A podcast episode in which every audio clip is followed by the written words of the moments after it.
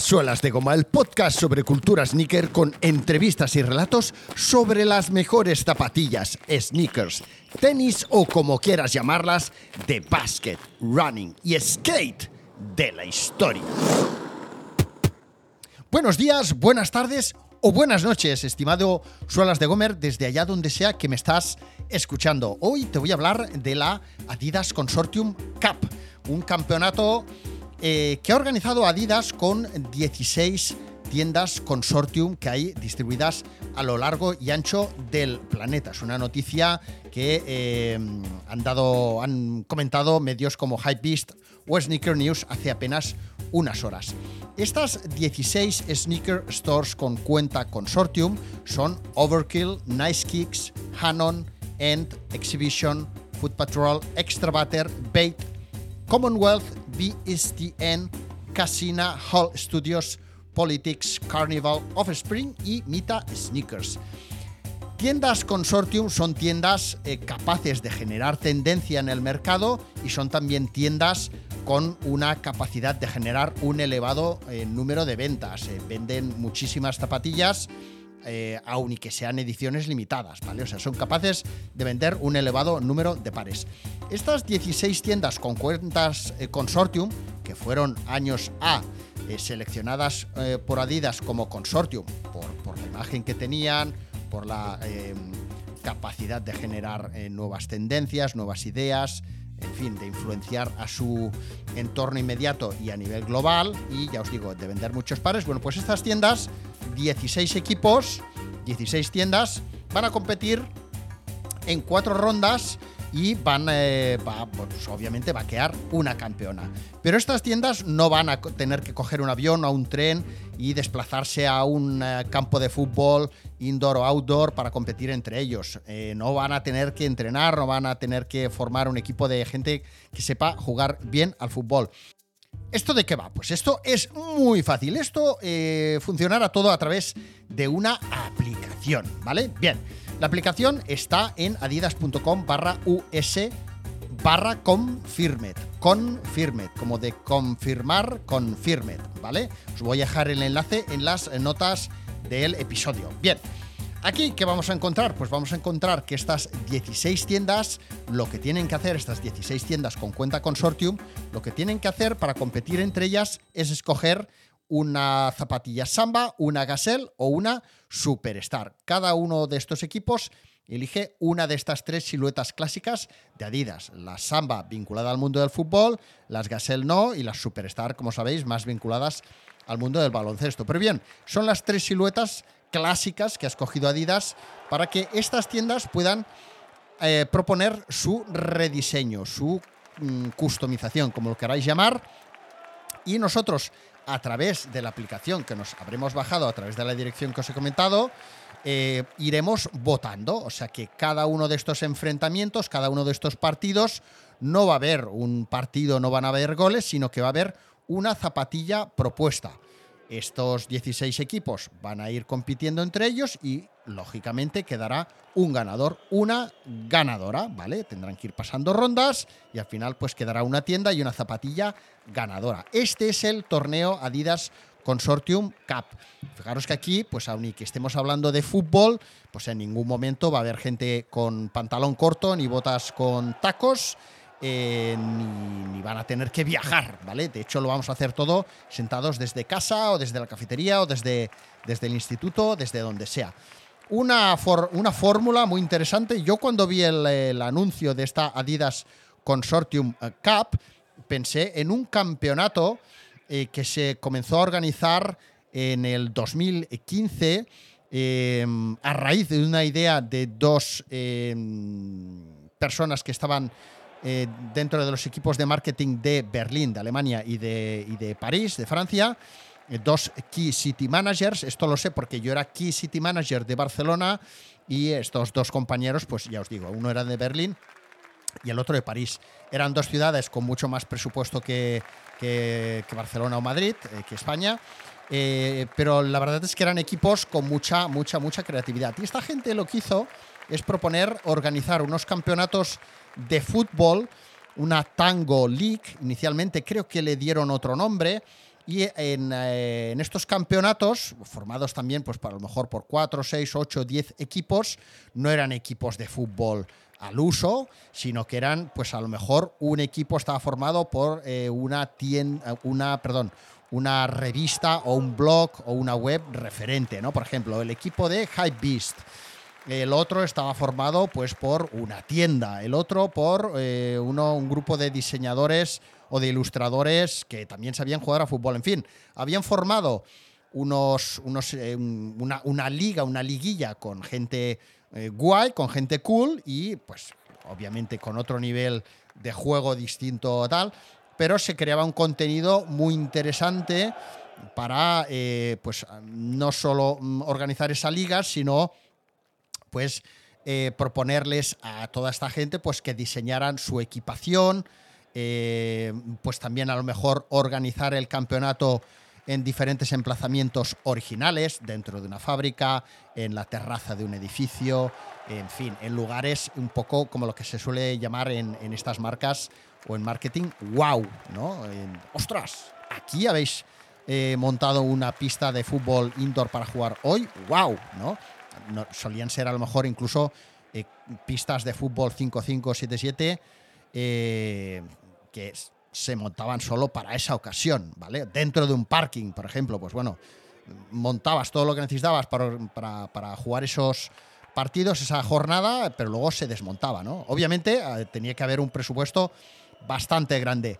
Os comento todo esto porque además todo esto pues intentó trasladar, yo lo intenté trasladar a, a Barcelona, Madrid, y recuerdo perfectamente como el responsable de, de Originals, que todavía sigue ahí, eh, dijo que no lo veía nada claro, que el eso de organizar un torneo de fútbol con, gente del mundo del, style, de la moda, de la moda casual, que él no lo veía nada claro.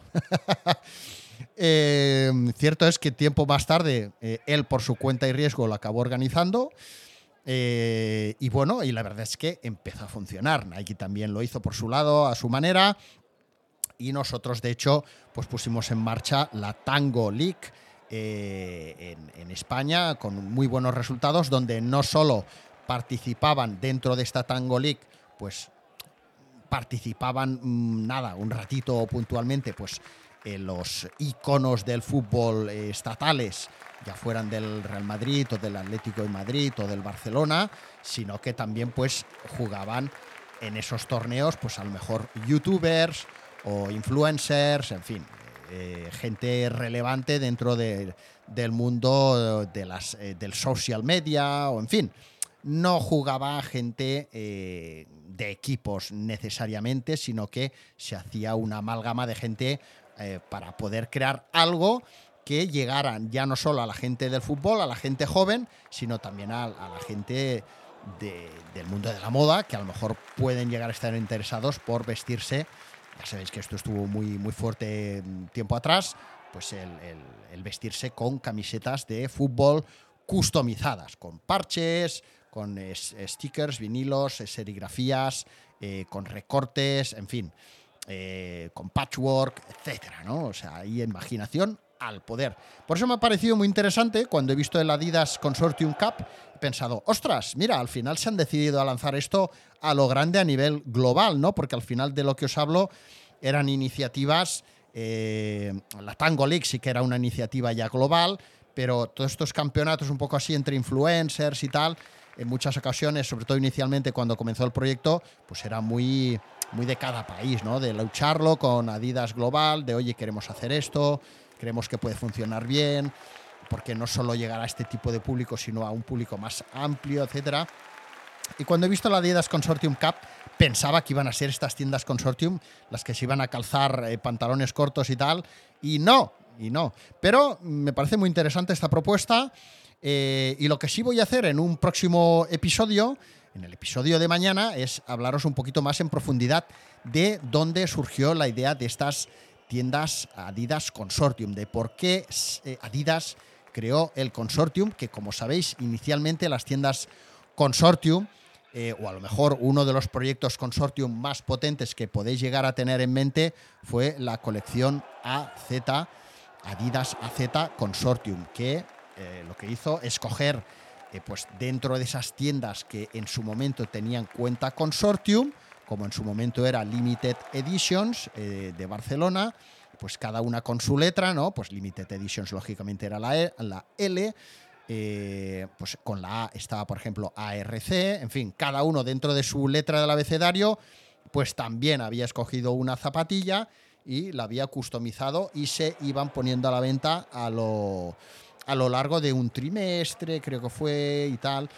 Y en Barcelona pues hizo un evento, un escaparate espectacular, como era habitual en el caso de, como siempre es habitual en el caso de Limited Editions. Pero todo esto os lo explico porque lo que antes era muy habitual era juntar a todas esas tiendas consortium eh, que años atrás no había tantas como ahora, creo recordar, y sentarse con ellos en, en, Herzog, en la central de Adidas, y pensar en rediseñar una zapatilla, en customizarla, en darle su, el aspecto que cada uno considerara y ponerlas a la venta al cabo de tres, seis meses. ¿no? Pero sobre todo era eso, era crear ediciones limitadas con estas tiendas, con estas cuentas. ¿Por qué se hacía eso? Pues porque por un lado Adidas estaba eh, recogiendo inputs de qué es lo que eh, iba a molar, de qué es lo que eh, iba a gustar, ya no solo a nivel de materiales, de colores, de prints, etcétera, sino también de modelos, porque a todas estas tiendas se les daba la oportunidad de escarbar en el archivo de Adidas y de tratar de escoger cada una de estas tiendas una silueta distinta dentro más o menos de un, máximo número de referencias, pero en fin, cada uno podía escoger, cada una de estas tiendas, una silueta distinta, eh, cosa muy extraordinaria, eh, cada uno customizarla a su gusto, bien. Entonces Adidas iba captando toda esa información, ¿no? De, ostras, eh, estos modelos son los que están gustando más, por lo tanto, sabemos que por aquí tenemos, que, tenemos que seguir potenciando estos modelos. Eh, y por otra, Adidas lo que les estaba dando a estas tiendas es un eh, altavoz, ¿no? O sea, muchas de estas tiendas, de estas tiendas con cuenta consortium, pues a lo mejor eran conocidas en su país, eh, pero a lo mejor no necesariamente eran conocidas en el resto del mundo, ¿no? Entonces, al hacer una colaboración con Adidas, una colaboración tan potente, pues lógicamente la tienda se estaba asegurando de que iba a darse a conocer a muchos más consumidores a nivel global, ¿no? Bueno, este ha sido el episodio de hoy, Adidas Consortium Cup, muy interesante este proyecto. Mm, tendremos que estar atentos. Mañana jueves, no sé cuándo tú escucharás esto, pero mañana jueves, día 16 de febrero del 2023, empieza este campeonato y a partir de entonces, pues ya verás tú cómo desde dentro de la aplicación, que yo ya me la he bajado y la tengo aquí preparada, pues nos irán saliendo los modelos que propone cada uno de estos equipos, cada, uno de cada una de estas tiendas y tendremos que ir votando. ¿eh? Eh, suerte, que gane el mejor y mañana más y mejor. Sobre todo, recordad, recuerda, si quieres apoyarme, si quieres eh, apoyar a tu creador de cultura sneaker favorito, aunque no sea el favorito, ¿eh? si me quieres apoyar, métete en suelasdegoma.fm barra premium o en suelasdegoma.fm y desde allí podrás darte de alta como suscriptor premium. Esto te dará acceso a contenido extraordinario, contenido que no tiene al que no tienes acceso si no eres suscriptor premium. Y también te enviaré merchandising, ¿vale? Venga, va, eso, lo que os decía, lo que te decía. Mañana más y mejor.